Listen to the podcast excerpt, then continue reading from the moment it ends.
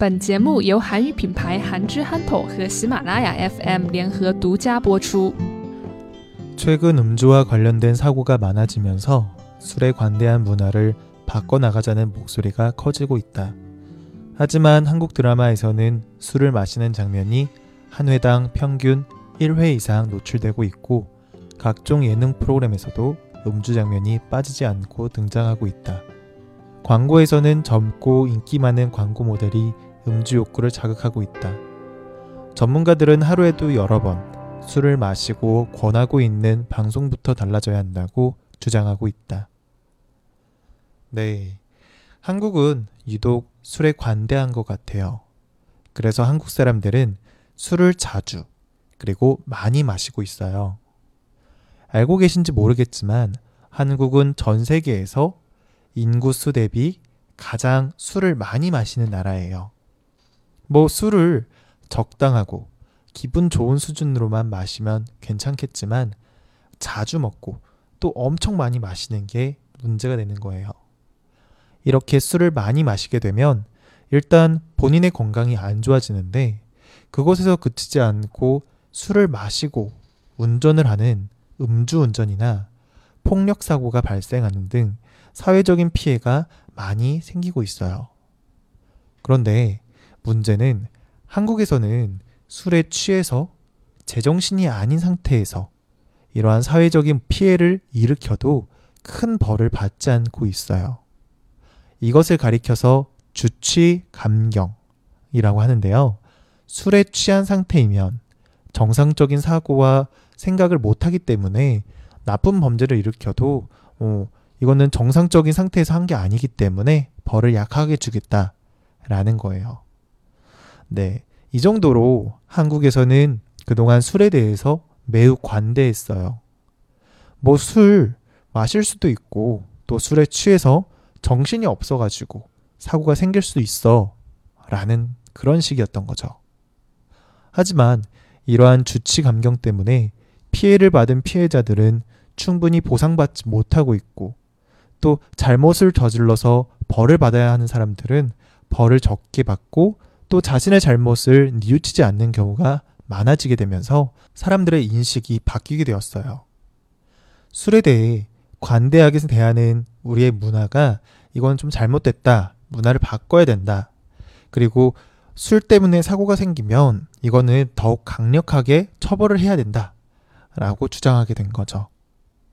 그런데 전문가들은 주치감경에 대한 문제도 문제지만 일단 한국 사회에 만연하게 퍼져 있는 술에 대해서 관대하게 생각하는 문화부터 바뀌어야 한다고 주장하고 있어요.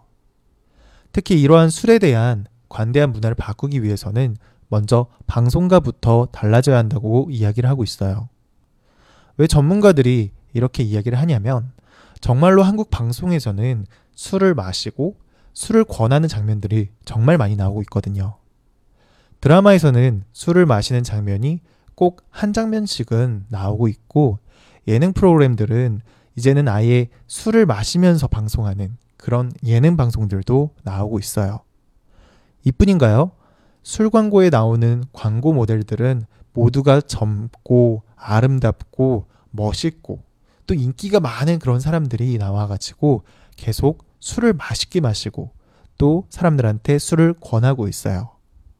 그리고 이러한 광고들은 하루 종일 하고 있는 거죠.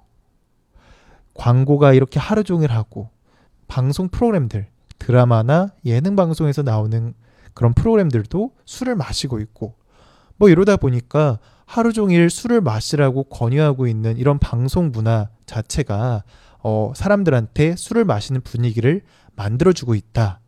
그렇기 때문에 음, 많은 사람들한테 이렇게 영향을 주고 있기 때문에 어, 주치 감경을 없애고 처벌을 강화하는 것도 중요하지만 일단 방송부터 달라져야 한다라고 주장하고 있다라는 거예요. 최근 음주와 관련된 사고가 많아지면서 술에 관대한 문화를 바꿔 나가자는 목소리가 커지고 있다.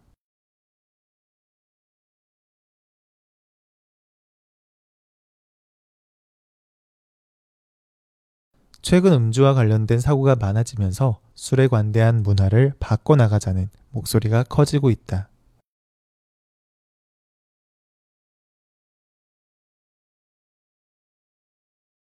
하지만 한국 드라마에서는 술을 마시는 장면이 한 회당 평균 1회 이상 노출되고 있고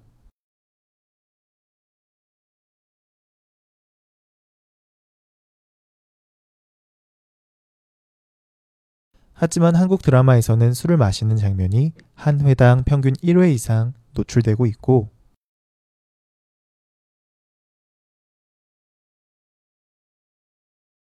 각종 예능 프로그램에서도 음주 장면이 빠지지 않고 등장하고 있다.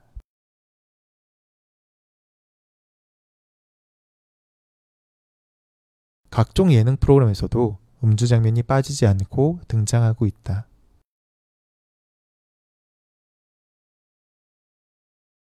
광고에서는 젊고 인기 많은 광고 모델이 음주 욕구를 자극하고 있다.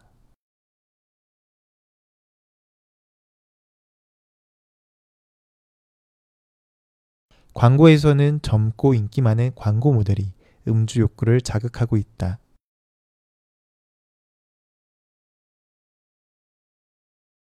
전문가들은 하루에도 여러 번 술을 마시고 권하고 있는 방송부터 달라져야 한다고 주장하고 있다.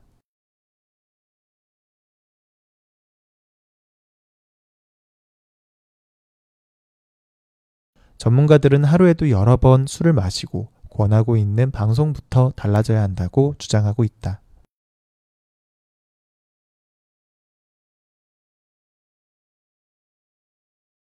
최근 음주와 관련된 사고가 많아지면서 술에 관대한 문화를 바꿔나가자는 목소리가 커지고 있다.